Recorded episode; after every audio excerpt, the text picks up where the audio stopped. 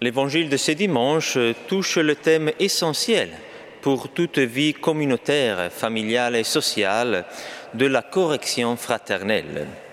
Comment en effet pourrait-on penser de vivre ensemble si chacun ne pensait qu'à soi-même et à son propre profit spirituel?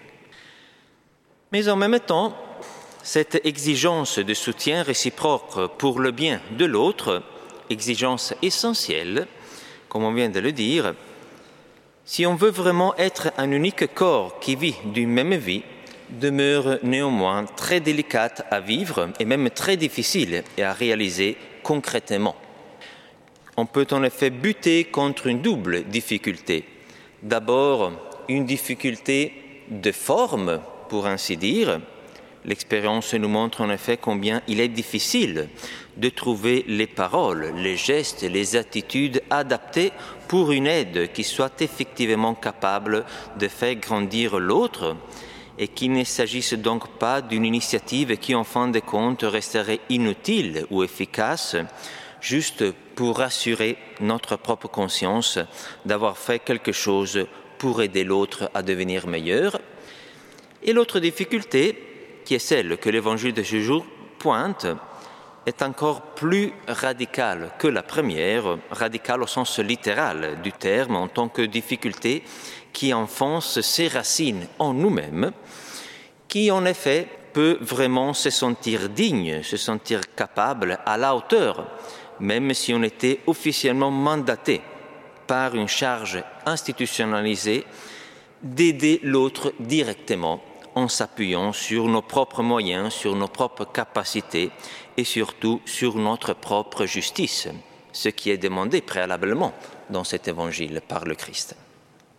Comme s'il y avait une gradation, donc les plus saints, les plus purs, ceux qui enfin sont arrivés à enlever la poutre de leur œil, seraient enfin en mesure, à partir du haut, de la hauteur de leur valeur morale, de guérir spirituellement par eux-mêmes l'autre, comme un chirurgien saurait le faire sur le patient malade. Est-ce que c'est là que l'Évangile nous propose aujourd'hui? L'Évangile apparemment semble dire cela. Il paraît finalement assez optimiste en envisageant, je souligne encore apparemment, la possibilité d'enlever la paille qui est dans l'œil de notre frère. Mais si on essaye d'aller un peu plus loin dans la compréhension de ce passage, on verra que cette apparence ne restera qu'une apparence. Voilà donc la double difficulté de la correction et de l'aide fraternelle. La première concerne donc la forme de sa mise en place, la seconde, son effective faisabilité et donc légitimité. Est-il faisable et donc justifié qu'un chrétien entreprenne des initiatives qui directement visent à purifier la vie de son frère ou non? Une première piste de réflexion s'ouvre si nous nous posons la question suivante.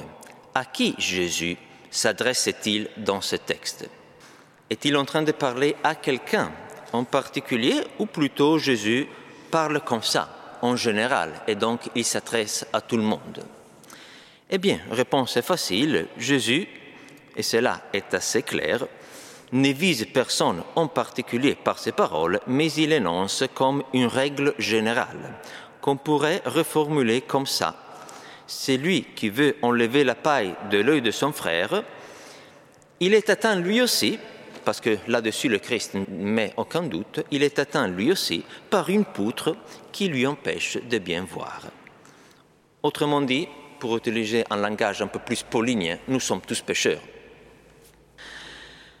Or, si on prend ce verset et on l'applique à tous, comme il faut le faire, on devrait donc en conclure que chacun n'aurait rien d'autre à faire qu'à penser à sa propre purification et pas à celle des autres, parce que de toute façon, dès qu'on commence à vouloir aider l'autre, on se trouverait tout de suite coincé par la découverte de cette poutre dans notre œil. Or, cette conclusion un peu hâtive nous révèle néanmoins une chose vraie.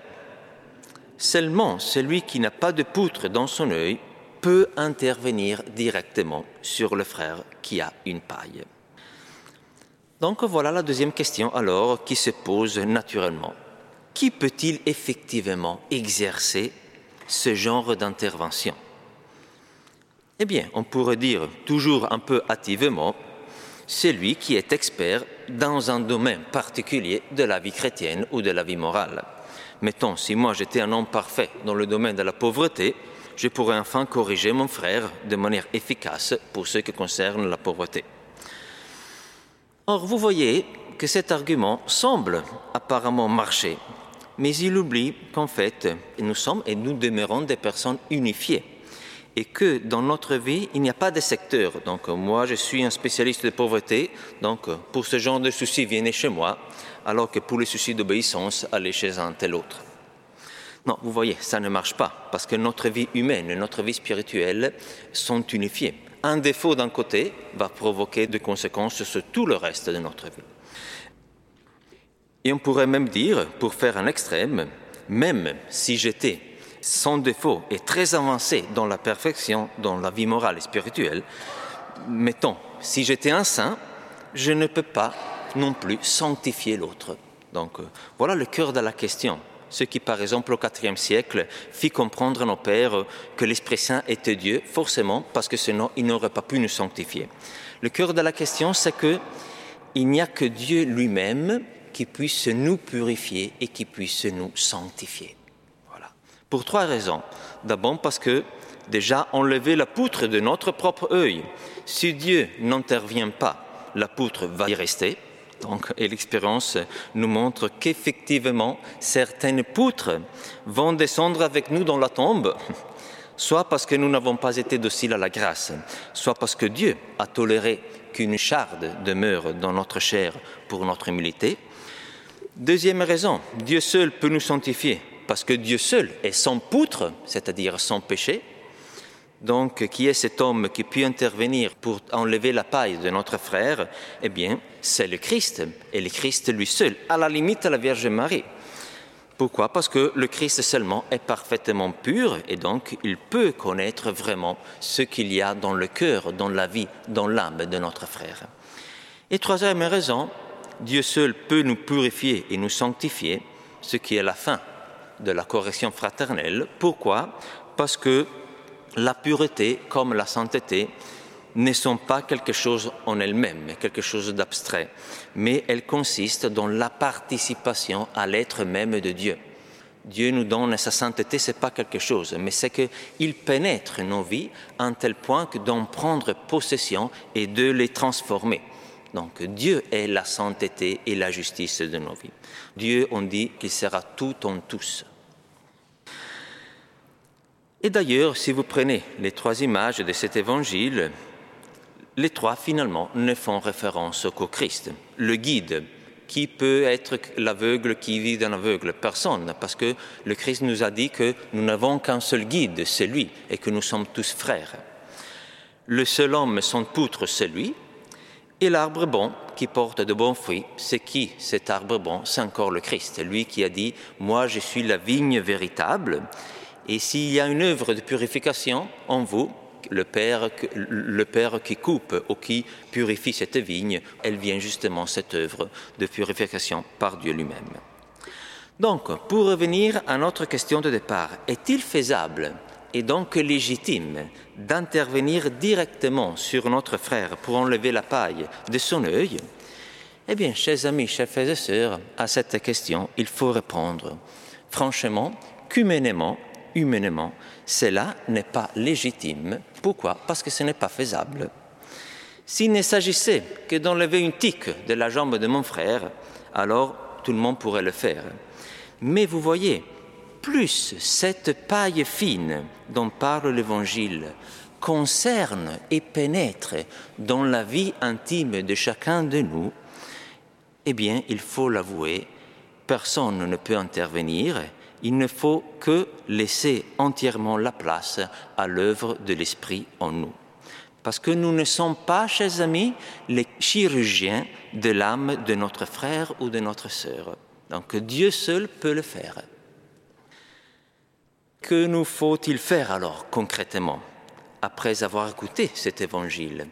Ne faut-il vraiment rien dire, rien suggérer, jamais rien conseiller, rien du tout? Mais Saint Paul nous dit au contraire dans certains de ces passages qu'il faut aussi nous exhorter, pas de laisser faire tout à Dieu. D'ailleurs, la correction fraternelle est aussi une charité. Voilà alors un peu, chers amis, notre dilemme. Entre Dieu seul, qui peut agir, parce que lui seul est capable de le faire, et l'exigence de la charité en acte et en vérité, qui nous concerne tous et qui est aussi un commandement, que pouvons faire pour aider notre prochain? Eh bien, c'est peut-être paradoxal, mais je pense que nous ne pouvons faire qu'une chose, aimer notre frère, aimer notre sœur, voilà la seule chose que nous pouvons faire. Celui qui veut corriger l'autre fera du mal à l'autre. Celui qui aime l'autre, Dieu peut-être, s'il le jugera opportun, se servira de lui, parfois même sans que lui se rende compte, pour faire grandir l'autre. Mais vous voyez, le point de départ, ce n'est pas notre propre volonté de corriger l'autre, mais c'est plutôt notre désir et notre engagement pour l'aimer. Et après le reste, Dieu, s'il le jugera opportun, le fera. Pourquoi? Parce que seulement Dieu est capable de nous purifier et de nous sanctifier. Et en plus, celui qui aime l'autre découvre qu'en fait, l'autre lui est indisponible. Et lorsqu'il y a dans notre vie, dans nos relations, ces deux éléments, ces deux ingrédients, l'amour plus la découverte que l'autre nous est indisponible, ça veut dire que l'autre reste et demeure un mystère à nos propres yeux et à ses propres yeux, c'est là que Dieu s'est dit, voilà quelqu'un dont je peux me servir comme pincette pour enlever la paille de l'œil de son frère. Donc concrètement, si nous n'aimons pas l'autre, ce n'est même pas la peine de nous demander si Dieu est en train de nous choisir pour le corriger. Non, non, ça ne marche pas. Donc commençons à aimer notre frère et notre sœur, et après Dieu les corrigera, lui, pas nous, Dieu les corrigera selon les moyens, les voies et les chemins que ces ineffables desseins décideront d'emprunter. Nous, nous n'avons qu'à nous engager dans l'amour voilà, chers amis, la bonne nouvelle de cet évangile. C'est qu'enfin, nous n'avons qu'un seul sauveur. Et ce sauveur, ce n'est pas nous, mais c'est le Christ. Cela alors nous donne la liberté immense de laisser, de nous permettre de nous engager à nous aimer les uns les autres, comme le Seigneur l'a fait et nous a dit de le faire, et après lui-même se chargera de nous purifier et de nous sanctifier, et sera faire de cet amour un instrument de conversion pour tous.